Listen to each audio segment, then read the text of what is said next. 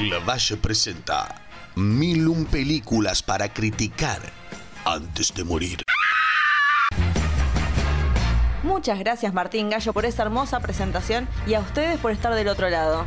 Mi nombre es Laura Valle y los invito a acompañarme en este recorrido por la historia del cine criticando cada película en el listado de Steve Schneider. No será una tarea fácil, pero sí divertida, mientras recordamos clásicos amados por todos y tal vez, solo tal vez, descubrimos películas que se transformarán en nuestras favoritas. Acompáñenme, empecemos.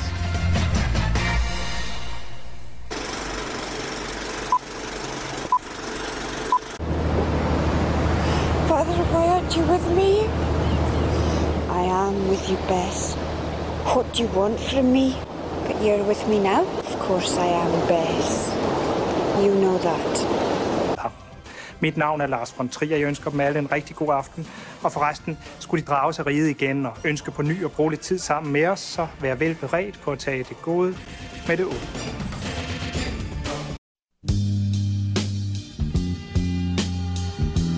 Este episodio es, es bastante particular, así que digamos que la película que veremos hoy tiene un 84% en Rotten Tomatoes, con un crítico diciendo, drama tristón de los 90, tiene insultos, desnudos y temas maduros. No sé si es una crítica o simplemente está diciendo lo que pasa. Hoy veremos un poco de la filmografía de un director que podrá hacer muchas cosas, pero nunca es simple. La historia de una mujer enamorada que cree que la única forma de salvar a su marido es teniendo relaciones con otras personas. Así como un hospital donde los muertos intervienen en la vida de unos doctores que, no son del todo buena gente. Obviamente estoy hablando de Lars von Trier con la película Breaking the Waves o Contraviento y María como me gusta decirle yo del año 1996 escrita por él con Peter Asmussen y David Pirie vamos a decirle y The Kingdom o Richard también como se le dice del año 1994 también escrita por él Nils Borsell y Tomás Grislason, vamos a decirle, con las actuaciones de Emily Watson, Stellan Skarsgård, Katrin Katlich, Ernst Hugo Schalehard, Skoren Filmark y Udo Kier, entre muchos, muchos más.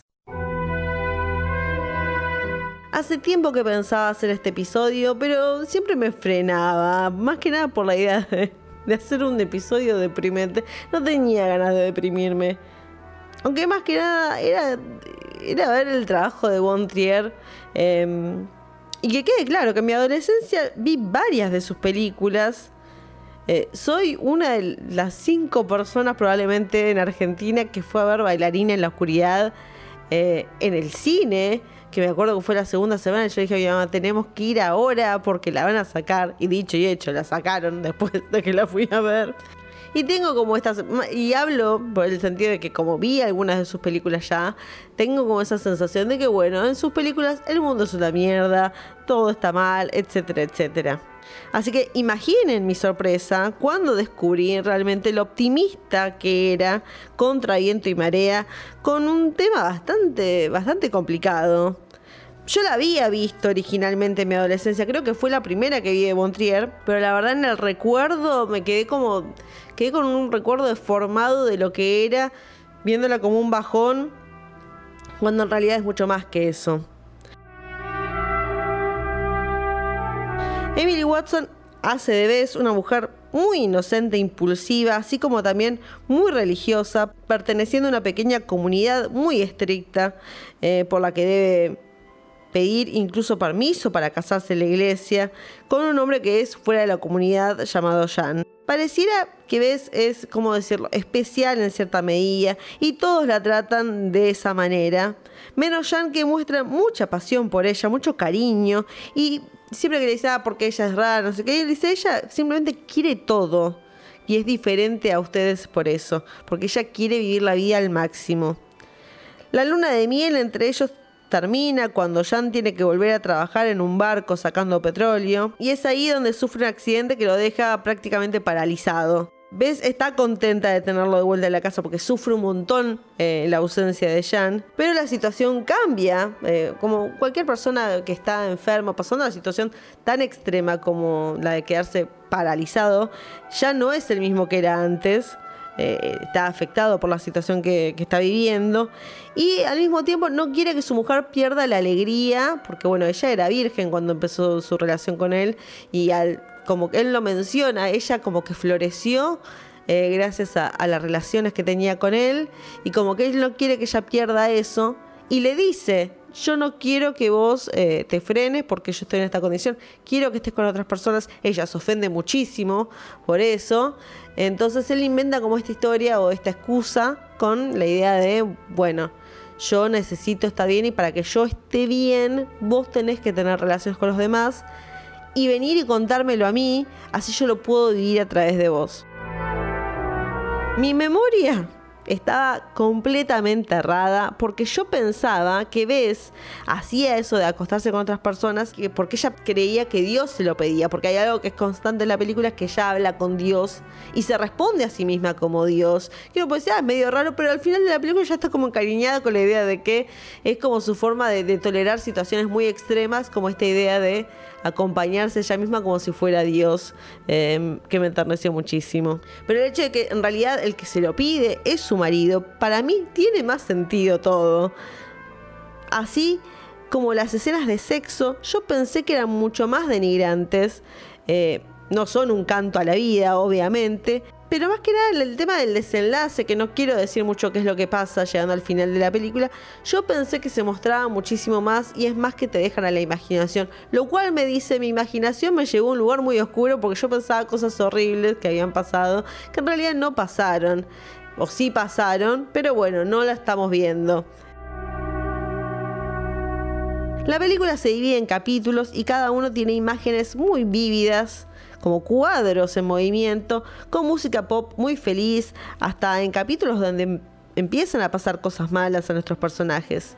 Y hablando de personajes, Emily Watson es, es increíble como ves. Tan llena de vida y con una alegría contagiosa, así como tiene ataques de tristeza cual niña y derroches de ira en forma de berrinche, así como también justificada. Llamó mi atención varias escenas en donde ella mira directamente a la cámara, es más, en el principio prácticamente mira a la cámara antes de que aparezca el título. Y creo que entre la increíble actuación de, de ella, y este recurso se logra también el ganar el corazón del espectador ante esta idea de un personaje viviendo una situación de mierda en un pueblo de mierda que siempre nos busca como una especie de, de mirada eh, cómplice, se le puede decir. Aunque los momentos de felicidad entre Bess y Jan son pocos, Watson, con, como, Scar, como Skarsgård, comparten momentos muy tiernos y genuinos de pasión. Por eso nos alegra tanto al principio de la película que esta mujer haya encontrado un hombre que, que, la, que la complementa y le entiende más que nada. Porque es una situación complicada. Ella no es una persona fácil de llevar. Y él como que encontró la forma, o ellos dos encontraron una forma de comunicarse que los ayuda un montón. Así también me gusta que los malos, entre comillas, de la película, tienen una especie de justificación para hacer las cosas que hacen, bajo la idea de, de lo absurdo que es lo que dice y hace ves. Porque en sí es una situación, ¿cómo podés creer que cogiéndote a alguien más, tu marido se va a salvar? No tiene sentido. Eso tiene una coherencia con la que podemos decir nosotros también. Y sí, mucho sentido no lo tiene, la verdad. Pero los métodos y formas de hacerlo, así como la falta de comprensión eh, de esta comunidad con estas reglas tan ortodoxas. Eh, los más villanos acá son los del grupo de Udo Kier, pero lo que más me asombró es lo poco que vemos de ellos, porque la única importancia acá es Bess y su amor por Jan y la inocencia con la que ella se relaciona con los demás y cómo duelen estas decepciones que tiene la gente con la que se rodea. Pero dentro del dolor también hay mucho amor y alegría, con un final realmente esperanzador que no solemos ver de Bontrier, que en este caso muestra que es capaz de mezclar la brutalidad de la realidad con una magia que no se puede explicar. Y quiero ya tirar un dato de color antes de pasar al, al próximo a la próxima parte, que es, yo investigué, porque vi la película y dije, no puedo creer lo bien que actúa Emily Watson, es increíble, cómo no ganó el Oscar por esta película. Ahora, cuando vimos Secretos y Mentiras, yo también pensé lo mismo por Brenda Blethyn. Dije, ¿cómo puede ser que esta mujer no haya ganado el Oscar? Cuando me fui a fijar en qué año la había nominado Emily Watson, me di cuenta que fue el mismo año que Brenda Blethyn por Secretos y Mentiras. Qué dilema para mí enterarme de esto. Y además la que ganó el Oscar ese año fue Francis McDormand por Fargo, película que también veremos a futuro. Y yo pensando, ¿a quién le hubiera dado el Oscar ese año? Qué gran año para para ser actriz. Qué complicado para llevarse el Oscar. Con todo el amor del mundo, Francis McDormand se lo saco. Y realmente entre Brenda Blethyn y Emily Watson me encantaría que hubiera un empate, pero si no se lo daría a Emily Watson. Ahora, tal vez en un par de meses digo otra cosa, pero, pero la verdad qué casualidad, la puta madre. Pero bueno, nada, tenía que decirlo. Y ahora viene la parte de la discordia, porque yo Realmente creí que había otra película de Von en este listado. Pero imaginen también nuevamente mi sorpresa cuando descubrí que en realidad era una miniserie de cuatro episodios de una hora cada uno que salió en la tele y en algún momento a alguien se le ocurrió unirlos y mostrarlos en el cine. Entonces Schneider dijo, ahora es una película y sabe que está en el listado. Estoy hablando, bueno, de The Kingdom, obviamente donde en un hospital medio raro o corrupto también, o las dos cosas, hay espíritus que quieren salir eh, de donde sea que estén, de, la ultratumba, de lo que sea. Tenemos a este médico sueco que, cometió mala praxis y se la cree por demás, que los daneses, porque está yendo en todo, su, que todo sucede en Dinamarca y se la recree. Estoy hablando del personaje Stig Helmer. Eh, otro doctor que busca desenmascararlo porque no se lo banca, una mujer que se interna eh, con falsas dolencias, que tiene un hijo que trabaja en el hospital, que comienza a ayudarla, porque esto que hace la mujer de, de meterse en el hospital, de internarse, es justamente para conectarse con el fantasma con fantasmas en general, pero especialmente el de una niña que comienza a mostrar su presencia llorando en el ascensor o apareciendo en otra cirugía, esperando que descubran su pasado. Cuando leí la crítica a esta serie, porque tenía que investigar un poco qué era lo que de qué iba, mencionaban que era terrorífica, que era difícil de ver, etcétera, etcétera. Una pavada tremenda, así nomás se los digo no se genera para mí un buen suspenso. Y hay momentos como se hacen como muy repetitivos, depende mucho de los efectos y lamentablemente no son buenos. El efecto de la nena que, se pone transparente, o en un momento donde un doctor piensa que la chica que le gusta se está transformando en fantasma, queda como risible. Lamentablemente no tenía los efectos suficientes como para que realmente asustara. Eh, hay dos chicos que tienen un síndrome de Down que todo el tiempo aparecen en un mismo espacio y cada vez que aparecen es para decir algo y ya está. Como que decís, está bien, pero no nos podían poner haciendo otra cosa en algún otro momento. Yo entiendo que tal vez para ser más práctico había que filmarlo todo en un mismo momento y dijeron, bueno, vamos a hacerlos, hacer esta actividad. Pero ya para el segundo capítulo ya se vuelve repetitivo, de vuelta lavando platos y diciendo algo de lo que está pasando. Lo más interesante para mí es esta especie de, secta de doctores que hay en el hospital. Eh, que lo maneja en sí, pero no se usa demasiado, ¿no? se aprovecha lo suficiente. Para mí que ese es el terror, esta idea de esta secta de doctores que se organizan y hacen las cosas a su manera. Las actuaciones están bien, la estética también funciona, jugando con la idea de que bueno, que es una historia de terror. Eh, pero la verdad que se siente muy lenta por momentos y no ahonda en los personajes lo suficiente como para justificarlo. No es que, bueno, eh, es repetitiva o es larga porque, bueno, tenemos que conocer bien a los personajes. No lo siento de esa manera, lamentablemente. La idea está buena, pero al llevarlo a la práctica, al llevarlo al cabo, no funciona muy bien. Por eso me intriga un poco el saber que Stephen King compró los derechos e hizo una adaptación en Estados Unidos de esta serie, que en algún momento la veré. Ahora no, pero en algún momento tal vez sí. la verdad, lo que más me gustó de, cada capítulo era el final, donde aparecía Bon Trier hablándole directa directamente a cámara, a la audiencia, haciendo como una especie de resumen de lo que había pasado en el episodio, lo que él opinaba, y te juzgaba como diciendo, vos pensás esto, ay, pero no seas así, no sé qué cosa. Porque hay algo que él tiene una presencia, eh, él tiene una personalidad intrigante que suma a su talento, obviamente. Hablar borracho en festivales, eh, jugársela haciendo menciones a Hitler en Cannes. Pero también hay que decirlo, tiene suyo a su alrededor por el tema del trato a las actrices que tiene, que Bjork dijo que nunca más iba a actuar por su culpa, etcétera, etcétera, etcétera.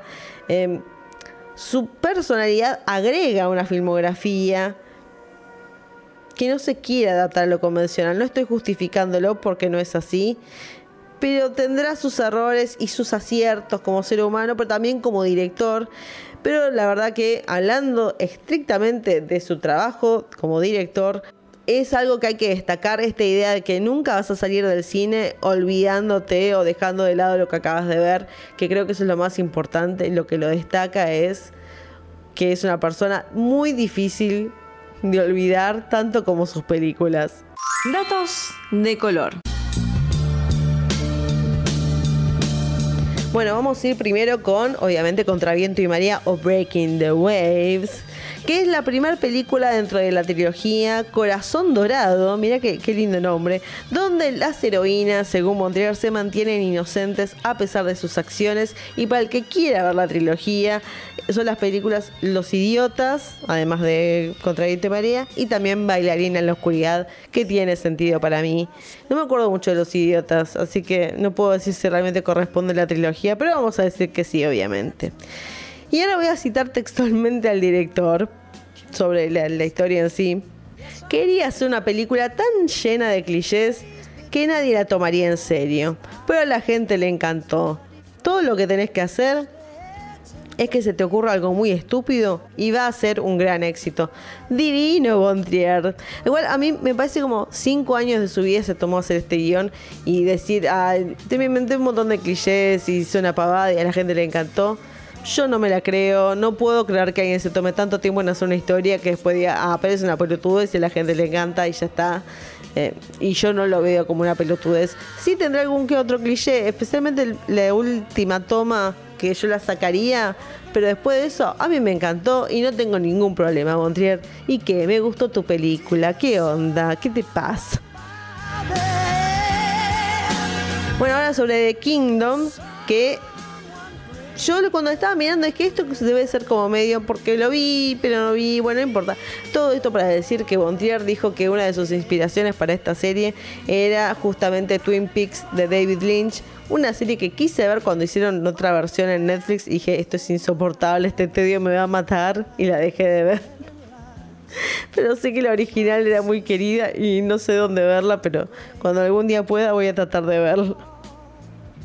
Ahora, se hablaba tanto de espíritus y fantasmas y demás que había un exorcista cuando estaban filmando las escenas donde trataban de, contactar espíritus.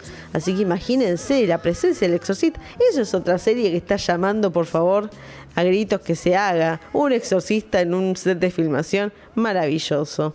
Películas para recomendar. Ahora no quiero eh, tirarlos todos abajo y seguir recomendando películas de Montreal. Pongámosle un poco más de onda y si hablamos de una película donde una chica le está hablando a Dios, en este caso Dios no responde, pero la chica sigue hablándole a Dios. Estoy hablando de Are You There God? It's Me Margaret, película de Kelly Freeman del año 2023 con Rachel McAdams y Abby Ryder Forston. Una película maravillosa, una chica creciendo en, la adolescencia, en la preadolescencia, cuestionando su religión, etcétera, etcétera. Es una película extremadamente agradable, se la recomiendo. Y un hermoso acompañamiento con Contraviento y Marea, divino, se me ocurrió y creo que es una genialidad. Ahora, no lo mencioné antes, pero lo voy a decir ahora. Yo no creo que The Kingdom o Rigid o como le quieran decir debería estar en el listado porque es una serie, no me la dibujen. La pasaron en el cine, buenísimo, no corresponde que esté en el listado. Si hay una serie o si hay una miniserie o una mini película para televisión que debería estar en el listado, esa es Ángeles en América del año 2003 del señor Mike Nichols con Meryl Streep, Al Pacino, Jeffrey Wright pero actores del carajo, una historia hermosa. Emma Thompson también está. es, me acuerdo que la vi en HBO, creo que está ahí en tres partes, no, ya ni me acuerdo, la vi y me pareció increíble. Para mí que tiene más sentido que esté Ángeles en América que The Kingdom, lo lamento, pero esa es mi opinión. Y así terminamos con la película y serie número 257 y 258 del listado. Hemos saludado y nos hemos despedido del señor Bontrier del listado. Pero bueno, yo creo que hay una película acá que realmente vale la pena, así que créanme cuando les digo, no es tan bajón como parece. Véanla, vean Contra Viento y Marea. Si quieren, vean The Kingdom también. Tal vez les gusta. Y vuelvan pronto porque saben que solamente nos están quedando 743 películas para ver y criticar. Así que nos veremos y será hasta la próxima película.